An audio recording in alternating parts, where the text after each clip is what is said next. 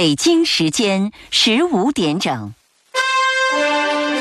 新闻全天候，河北第一声，FM 幺零四点三，AM 幺二七八，河北广播电视台综合广播。河北综合广播教育总动员新春特别奉献，解读新高考正在直播。欢迎大家来到 FM 一零四点三河北广播电视台综合广播，每天下午三点到四点陪伴你的教育总动员，我是今天的主持人李爽。我们在前两天的节目当中，在新春新高考这一个连续的话题当中，跟大家谈到了政策面新高考的改变啊、也谈到了具体涉及到我们呃家长和孩子们一起选科的这样的一些原则哈，也介绍了这个各个学科科在高中三年可能要达到的这个呃高度，以及各个学科的特点。前面呢也谈到了呃孩子可以通过各种方式来了解自己，来进行自我认知。所有这一切呢，都是希望能够在这个新高考这个大的游戏规则之下，能够助力到每一个考生、每一个考生家庭。但是呢，凡事哈，只要有选择，就都存在着会有失误的可能性。如果我们虽然做了充分的这个预案，虽然在里边也也做了很多的这个调整，但是呢，上了一段时间之后，我发现我好像选的还真的不太对了。如果真的存在了，出现了这个呃选科选的不对了，选错了这样的问题，该怎么办呢？这也是我我我相信，这是到这个选科选了半年甚至一年的时候，很可能会出现的一个呃。常规性的问题，呃，所以呢，也想今天呢，请甄老师，来自我们学艺清北的甄彩丽老师，来跟我们收音机前的家长朋友、考生朋友，呃，一个是对于一部分学生，搞不好都已经是进行时态了，但是对于另外一部分学生呢，可能是将来时态的事情，我们先了解一下。好，甄老师好。嗯，大家好，王后李老师好。呃，我们就是说到了这么多，其实上来讲的话，我们说选科，嗯，还要再强调一点，最终要把选择权交到孩子手里。嗯，他是选择的真正的那个人，嗯，而不是家长。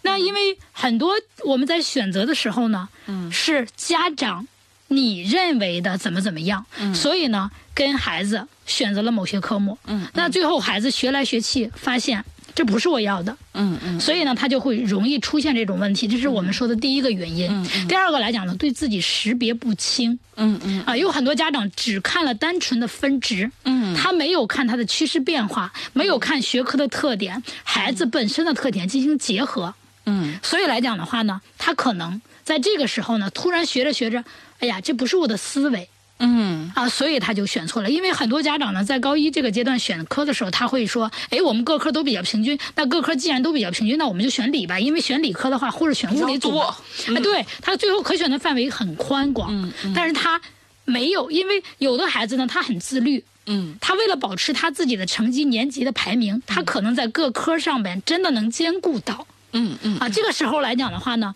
他的这种表现不太明显。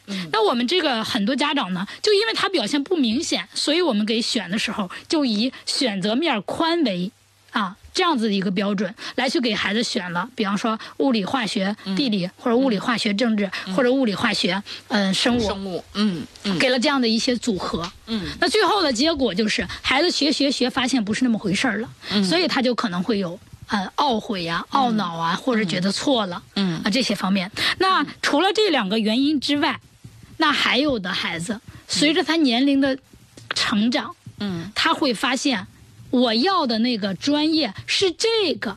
但是我之前选的时候，我不知道这个专业对这个科目有要求，嗯。所以他就选错了这个一嗯。啊，这也是一种情况。嗯嗯。所以来讲的话呢，那么我们再次回到我们一开始说所有选课的要素当中来的第一个，就是认知自我。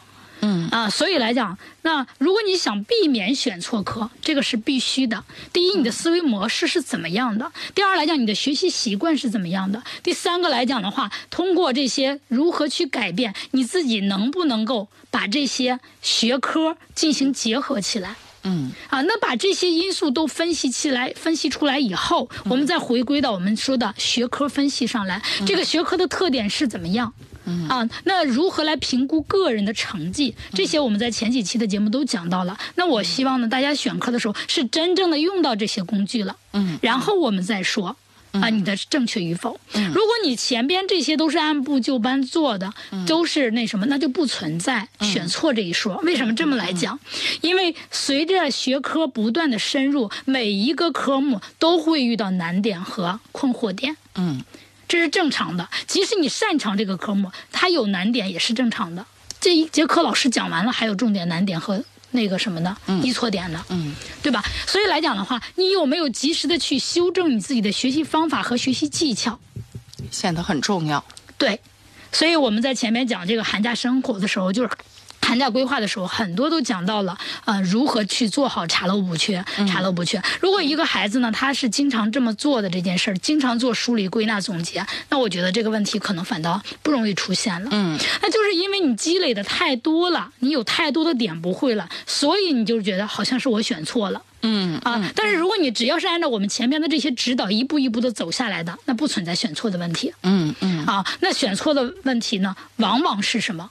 是真的不是孩子这些工作都没有做，家长呢也是凭借七大姑八大姨的意见，或者是各种这人说了一句这个，那人说句说了一句那个，不定哪一句，正好砸到自己的那个心口上上了，是吧？对啊，可能你就听他的了。啊，那结果来讲的话，可能就会出现这些问题。所以还是此前按部就班的来认认真真的科学的科学的来了解孩子，是的啊，然后来了解学科，来做规划，就可以避免尽量的避免失误，减少失误的可能性。对，嗯所以来讲的话呢，那么呃，我们很多家长呢，首先呢，你是没有进行这样的认真对待这件事儿，所以你可能才会觉得选错。但是实际上来讲的话，我刚才说了，嗯。我们所有的科目都会涉及到，我们要认真的去剖析它。嗯啊，你到底是因为学科的。嗯，这个梳梳理的过程不及时、啊，然后呢，学科当中你遇到了最难的难点，嗯，所以你认为错了，还是真的你对这个科目根本就没兴趣？嗯我们要找到问题的结症在，因为没有没有找到结症，我们就是去随便下一种判断，这个是非常不科学，也是非常不合理的。而且最关键的是换呃换科哈、真的挺可怕的，就是挺挺麻烦的啊，就是因为、因为这种调整啊，就是因为别人进度已经推进了啊，然后你就是在换的过程当中，其实你还涉及到要去追赶进度。要不光是追赶进度的啊问题，它有一个什么问题呢？就是因为我们在很多同学在高二学考的时候，他考的很多是必修的课程，一些选修课程并不考。那在我们选完科以后，很多同学的其实是有些科目的选科是不选修科目，呃，选修内容是不学的。啊，那这个时候来讲，不是你单纯的追赶的问题了，嗯啊，你是选修科目根本就是从零开始。嗯嗯所以这样子的来讲的话呢，那就对于我们很多同学来讲，挑战更大。就是你所花费的时间和精力，比你正常去学下去你目前已经选择的，嗯。啊，这个难度可能要更大。嗯嗯嗯。所以在这一点上来讲的话呢，就是如果真不是说我们前面特别草率的情况下，嗯那我觉得不要轻易的去否定自己曾经的决定。嗯嗯啊，那么呃，除了这些之外呢，我们大家还应该考虑的一个因素，就是我们孩子在选完科以后，我们的学习状态是否正常？嗯啊有很多孩子呢，因为到高二这一年，嗯啊，学习状态松散了。嗯啊，学习态度不正确了，有一些杂七杂八的事儿把自己的这种思绪啊都给占有了。嗯那这样子的话呢，我们成绩下滑是正常的。嗯啊，那除了这些之外呢，就是上课的专注度。嗯有的同学来讲的话呢，因为高一还新鲜，啊，所以他非常认真。高二来讲的话呢，嗯，新鲜劲儿过了，再加上课业也非常紧张，他的专注度没有那么高了。嗯那还有一个就是课练课后的训练不够。嗯啊，有很多同学来讲呢，上课学了，他觉得效率挺高的，他听老师听的也挺懂的。但是来讲的话呢，就是自己做训练题不够，或者是你做了训练题以后，你根本就没有整解、整理、嗯归纳、总结。那么有些孩子来讲的话呢，他课后的训练是不够的。嗯那在课后不训练不够的情况下，你想把知识掌握的特别好，这都是不现实的。嗯啊，那除了这个之外来讲的话，高二啊非常注重知识的梳理，啊这一段时间你学的哪些，他们之间是什么关系，把知识构建成框架的系统性。嗯那有这些来讲的话，孩子根本就都没有做。你说他选错科，那除了他选的这几科之外，他学别的科目仍然会涉及到这个问题。嗯所以来讲的话呢，那我们啊、如果说这些方面孩子真的做的都非常好，我们再考虑孩子是不是真的选错了。如果说你这些找老师、找班主任、找那个任课老师，你去交流，发现孩子这些都没有做到，那我们就无从谈起错一对。错一对。啊，对，因为是孩子自己的学习过程当中出错了，而不是选科出错了。所以就是在在这个孩子遇到 遇到困难、觉得错了的时候，你先要分析这个错是不是真的选错了。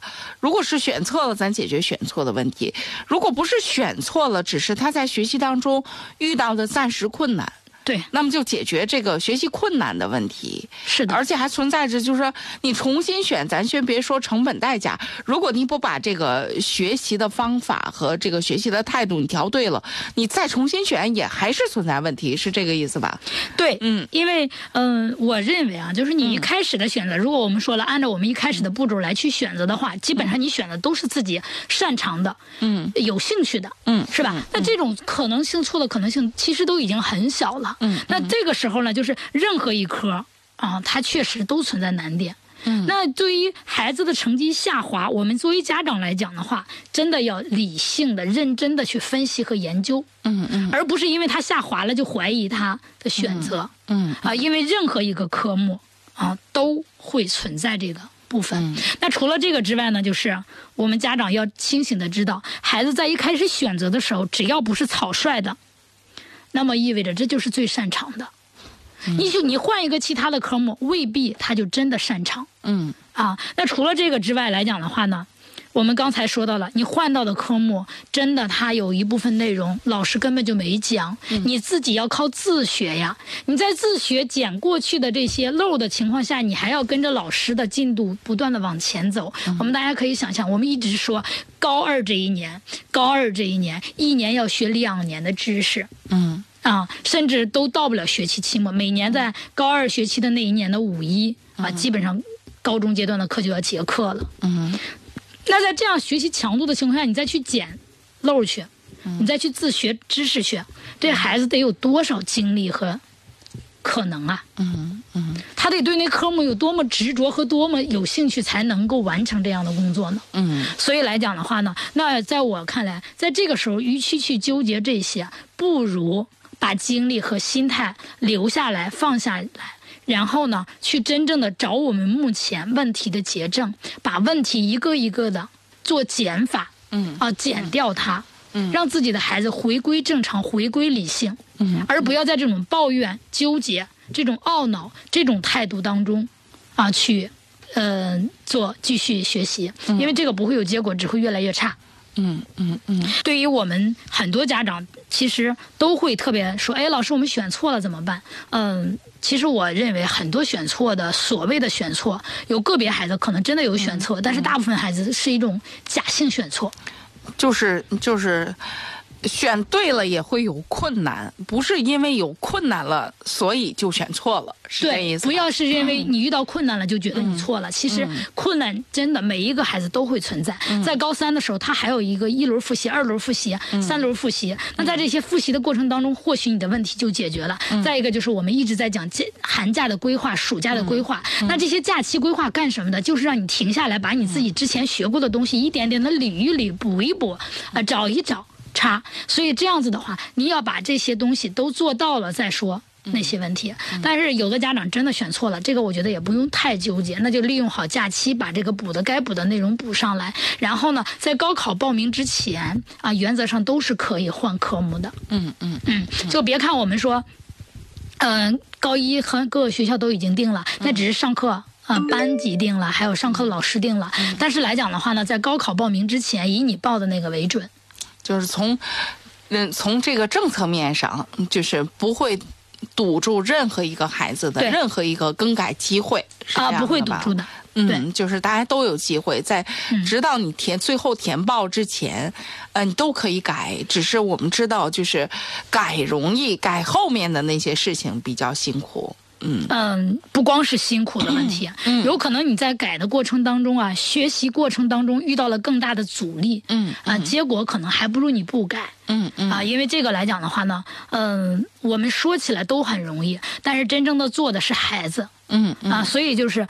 如何去让孩子改和不改，嗯。这个来讲，家长一定要慎重，并且这句话千万不能从家长嘴里随意说出来。嗯嗯嗯。啊，如果孩子真的遇到特别大的问题，他找你说的时候，你还要理性的帮他去做分析，嗯。还要找专门的老师、专门的嗯那个什么来去咨询、去了解。比如说，我们找学校的年级主任啊，找学校的班主任呀、任课老师啊，孩子是不是思维上对这科有问题？嗯对吧？我们把这些所有的外在因素。都分析透彻了，嗯我们再家长再给孩子共同去做决定，嗯而不是家长一听孩子说、啊，我们就怎么怎么着，也不是家长一看孩子的成绩后退，嗯那我们就觉得选错了。这些来讲都是非常不建议的、嗯啊，因为嗯、所有的选择都不一定。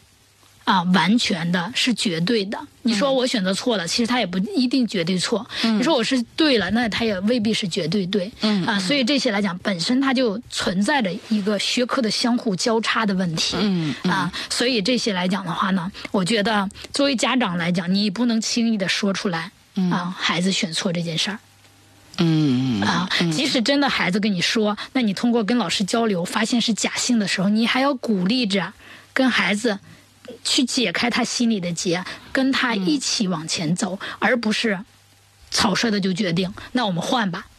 嗯啊，这个来讲的话呢，特别想跟家长们说，嗯嗯嗯嗯河北综合广播教育总动员新春特别奉献，解读新高考正在直播。我们一直没有讲两类的学生啊，一个是艺术生怎么选，还有一个就体育生怎么选。嗯嗯啊，这一类学生他又有他的特点。嗯呃，因为每一个学艺术的学生，应该说，嗯他在这个艺考，就是我们叫做统考也好，或者校考之前，这个每一年高三的，呃，在十二月份集，训。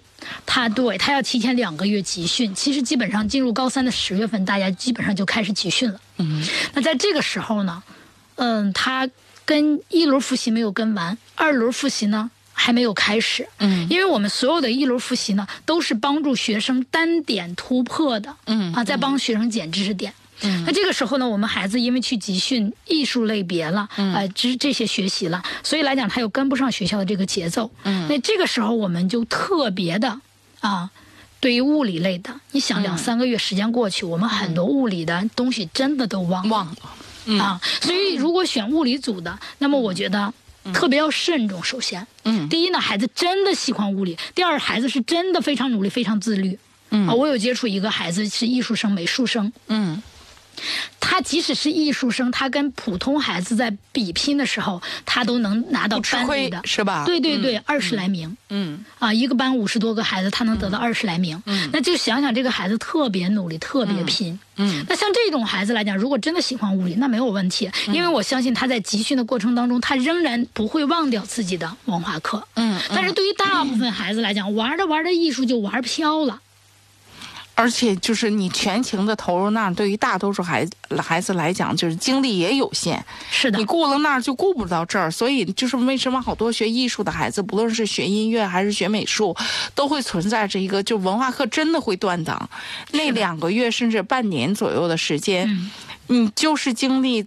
就是在哪儿？你像这个音乐是那样，美术的孩子们很辛苦的，是的，从早上七八点一口气儿就画到半夜零点左右。那对你从哪儿变出时间来，来来再关照着那那些、呃这个文化课的内容啊？是，嗯正是因为它的难，所以来讲的话呢，就是与时间分配是无法改变的。要么你就是艺考成绩，你可能就没法追求他的专业分成绩；要么你就是兼顾不了文化课。嗯，那正是这样两难的抉择。所以对于艺考生来讲，我个人更建议啊，嗯。还是选历史组的，除非你真的特别擅长物理，那你可以选物理、地理和生物。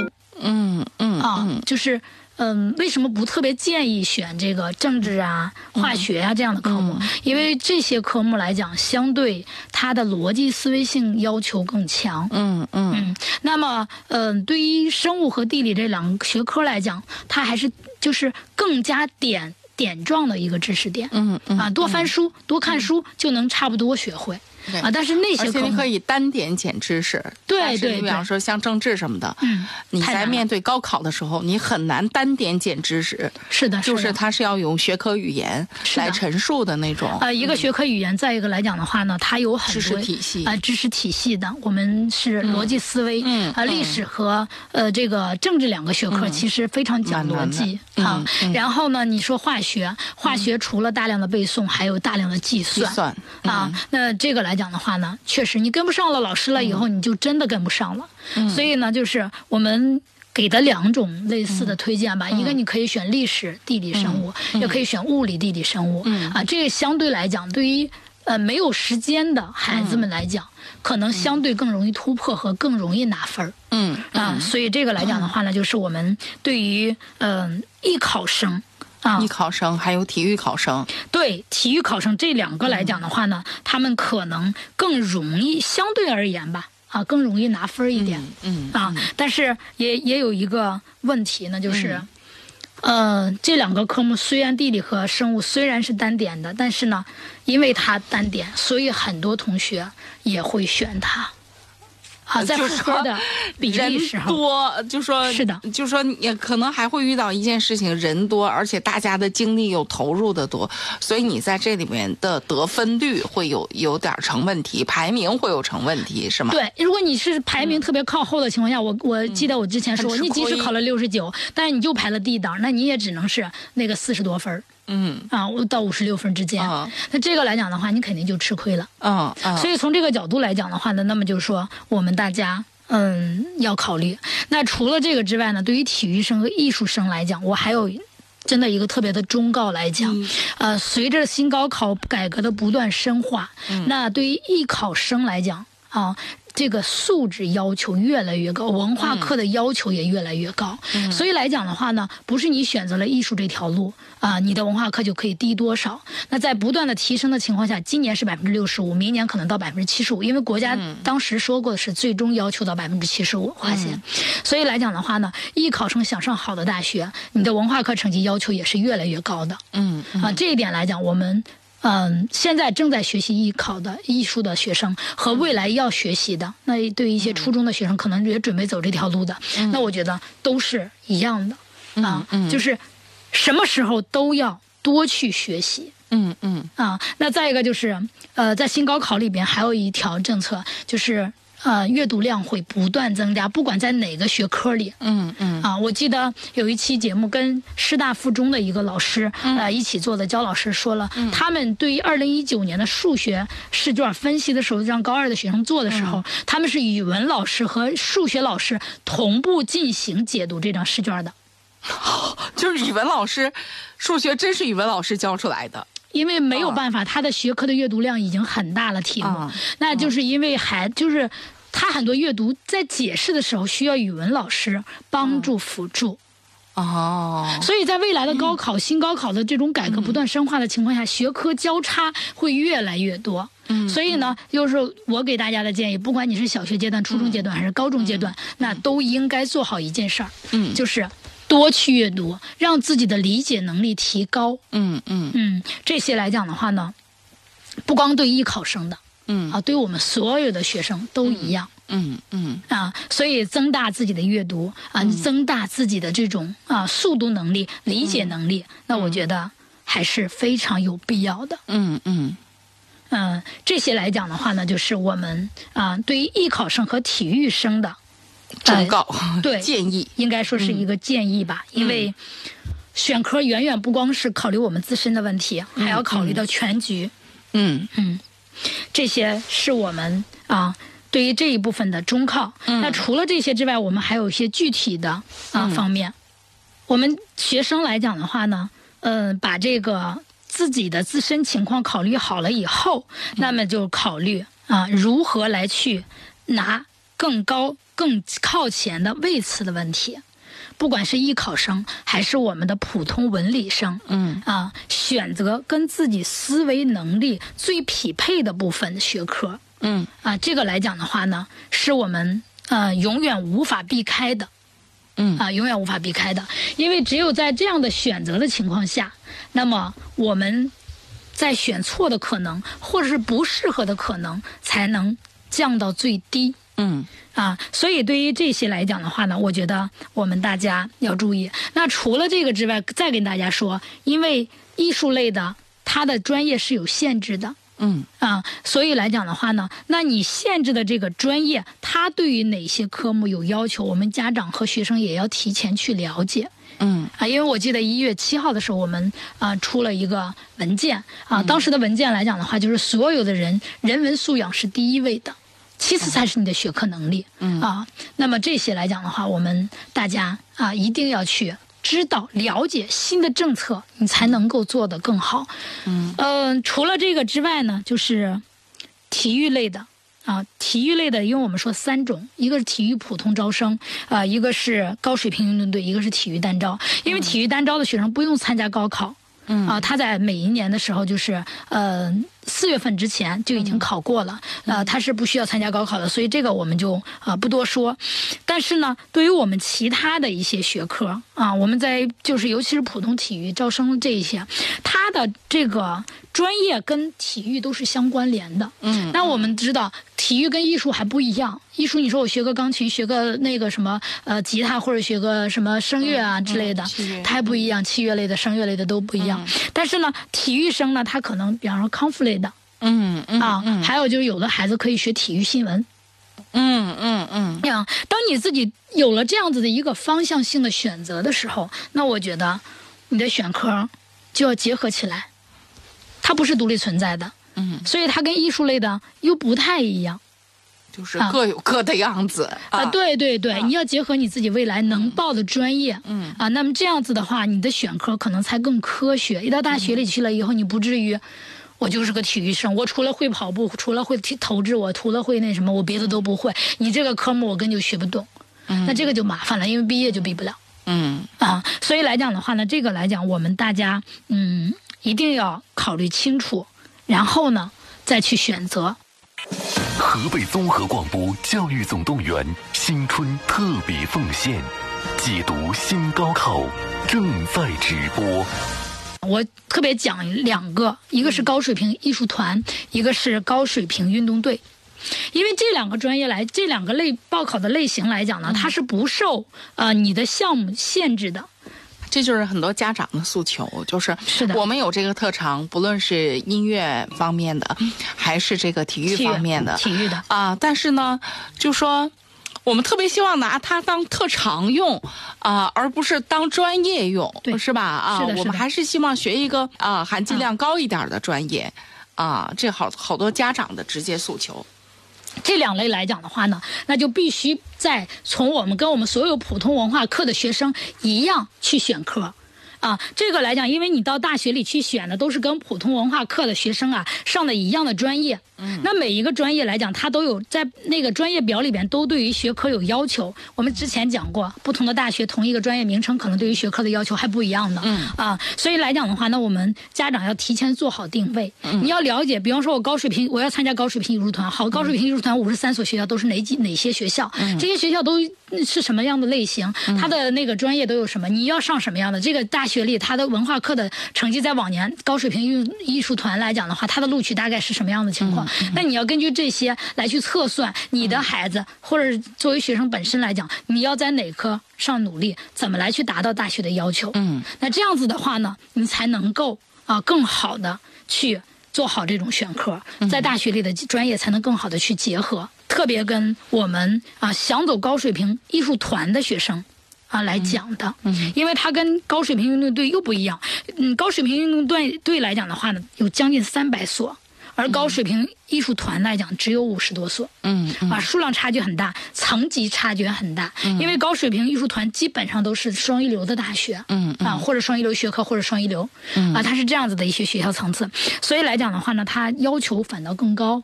啊，那这个来讲的话呢，我们一定要结合个人的兴趣爱好啊，擅长的科目来选择，不能呃跟普通艺术生来一样去选择。嗯，这是我们呃高水平艺术团。那么呃除了这个之外呢，可能有的家长就是还比较疑惑，高水平艺术团目前来讲都招哪些类别？对其实目前呃基本上来讲在四类里边的考生了。嗯，啊，那一个就是个别学校招书法。哦，书法类的，对对对，还有的是器乐、声乐，啊，这俩其实是音乐类教。嗯，还有一类的就是舞蹈类。舞蹈啊，那实际上目前来讲的话，最集中的是器乐类，就是招的范围最宽的、最广的，实际上是器乐类。嗯，就是将来可以这个在学校里参加演出，在乐队里，对对对，就是他会承担一些学校的演出任务，但是呢，是他进到这个学校当中呢，他是呃。嗯，降分录取了，然后该学什么专业学什么专业，对，基本上是这样的，降二十分。啊啊，嗯，呃，再一个，国家教育部还有一个新的政策，这个大家也需要关注啊，嗯不断的。因为现在来讲的话，教育部有一条规定是，如果说艺术生你已经招过这个类别了，能够满足你的乐团的呃组建，那么你在高水平艺术团里边就尽量不招。啊，就不重复是吗？啊对对对，就不重复，这样子就是只要你的人才选拔啊，在艺术类的里边已经有了，那就高水平运动团里边就不能选拔了。所以他就是为了丰富这个这个校园校园生活生活，但是不是让大家就是把它当做一条嗯降分的通道啊，对渠道啊不是升学通道，对对对，嗯嗯所以这些来讲的话呢，我们大家嗯要清楚要了解嗯啊。那除了这个之外，我们就是说高水平运动队。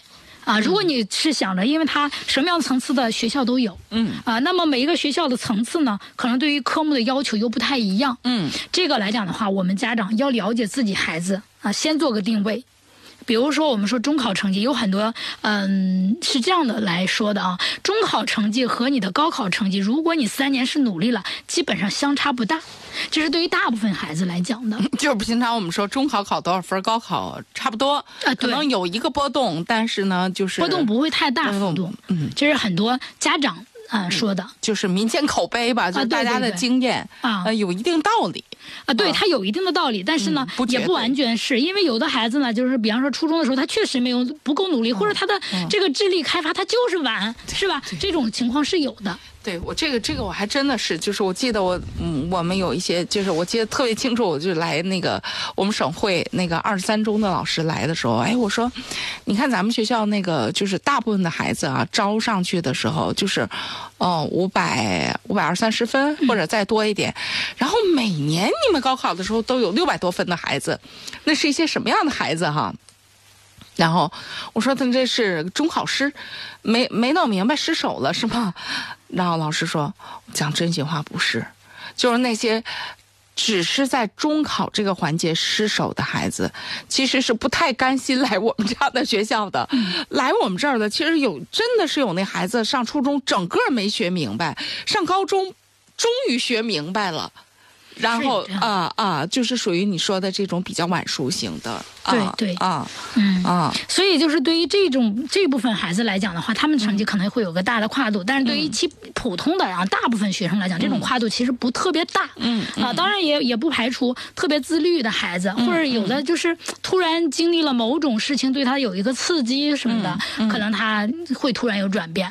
那这些来讲的话呢，嗯，其实大家。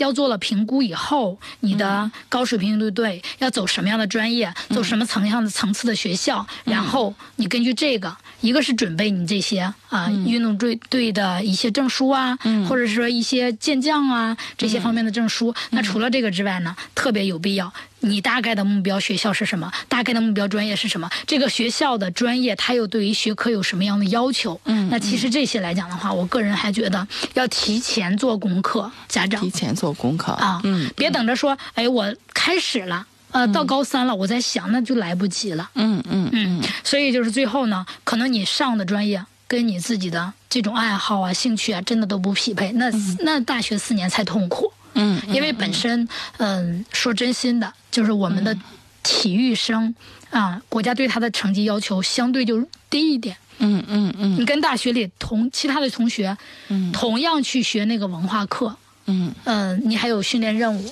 嗯还有比赛任务，嗯那你肯定是吃力的。嗯，你将来的就业也会受到影响。会受到影响。对，所以从这个角度来讲，就是规划一定要趁早。嗯啊，我们选科这件事儿呢，对于这些艺考生来讲，其实一点都不能马虎。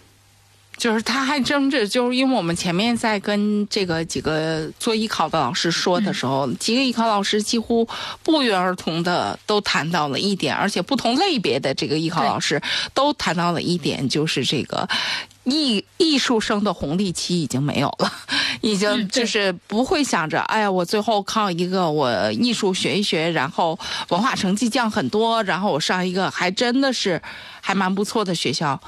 嗯，艺呃艺术一点儿都不能差，呃，与之同时，文化课现在也一点儿都不能差了啊。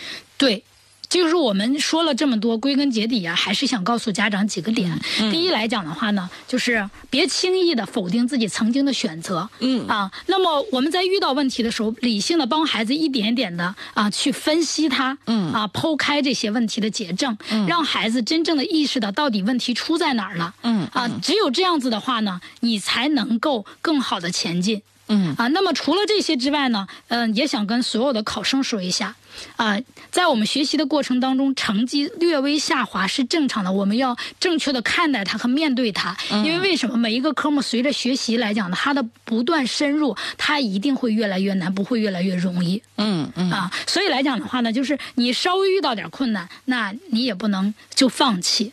嗯啊，更多的是要坚持和策略调整。比方说，我学习策略方做一些调整，嗯那可能又恢复到正常了。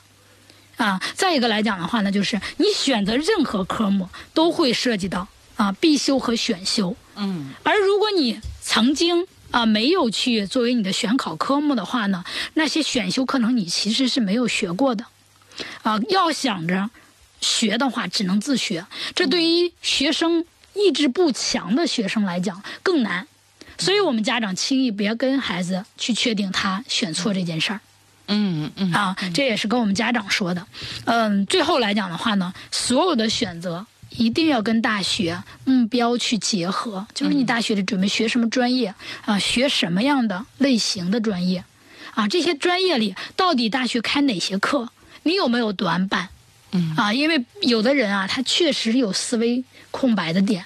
嗯啊，那么比如说有的孩子呢，他就是想象力不够，你让他去做设计类的，那一定是不行的。就很辛苦啊。啊，辛苦倒不是，关键是你最后是一事无成的。嗯啊，在这个里边你是垫底儿，甚至你最后还要转行业去就业。那这个来讲的话，我觉得就是最失败的一种选择嗯啊。所以这些来讲的话呢，我们在呃了解这些以后，我们再去做出这种抉择啊，出错的可能性不大了就。再一个，嗯，假期了啊，也马上就要开学了，那家长们特别有必要啊，征求一下啊自己身边的。啊，一些大学生了解了解人家大学里是怎么样的，呃，专业是怎么设置的，人家这个学生来讲，他的学长学姐们，呃，人家的未来的路又这个专业里又是怎么走的？嗯啊，你了解清楚了以后，那么你才好帮助孩子做抉择。嗯有很多家长呢，嗯、特别开玩笑。那天我记得听，呃，咱们幺零四点三好像有一个大头那个节目，嗯嗯嗯嗯啊我就听到他们说，呃，过年最烦的几件事儿就是，啊呃，你听见人家是做会计的，哦，跟数钱的呀，哦，这些，就是我们嗯其实很多时候是不懂的，你只是听字面意思来去对应专业干什么，其实这是非常不科学的。嗯。啊，一说你学什么的，学计算机的，其实人家可能就是随口一说，计算机是个大的，但计算机机底下有很多细致的东西，你立马拿出来一个电脑让人家给你修修，其实人家可能就是做软件的，根本就不懂电脑的对硬件。嗯，所以这些来讲的话，我们家长呢一定要了解清楚这些以后，我们再去帮助孩子啊，科学的、有次序的去选择这些科目。嗯啊，综合的去考虑。这样子的话呢，我们才能避免后期更换的可能。嗯，挺挺重要的一件事情。是的，啊，所以就是家长和孩子都应该理性对待，别拍脑门儿、啊，也别妄自生啊意。就是你看见这个字儿了，你就觉得是这个意思，这种是最可怕的。这是我们今天跟大家讲到的。如果选科啊，这个真的出现了，孩子跟你讲，嗯、妈妈，我做了一段时间之后，我发现我学了一段时间之后，这个我不适合这个啊，我想重新选。呃，遇到这个问题的时候，家长们要理智。詹老师一而再、再而三的苦口婆心的跟大家说这件事情要冷静分析，因为当时其实你选的时候，你虽然说好像怎样怎样，但是其实你当时想的，嗯你当时想的这件事情，就是你在当时的那个状态下最擅长的，其实用了心的。所以呢，不要随便的选。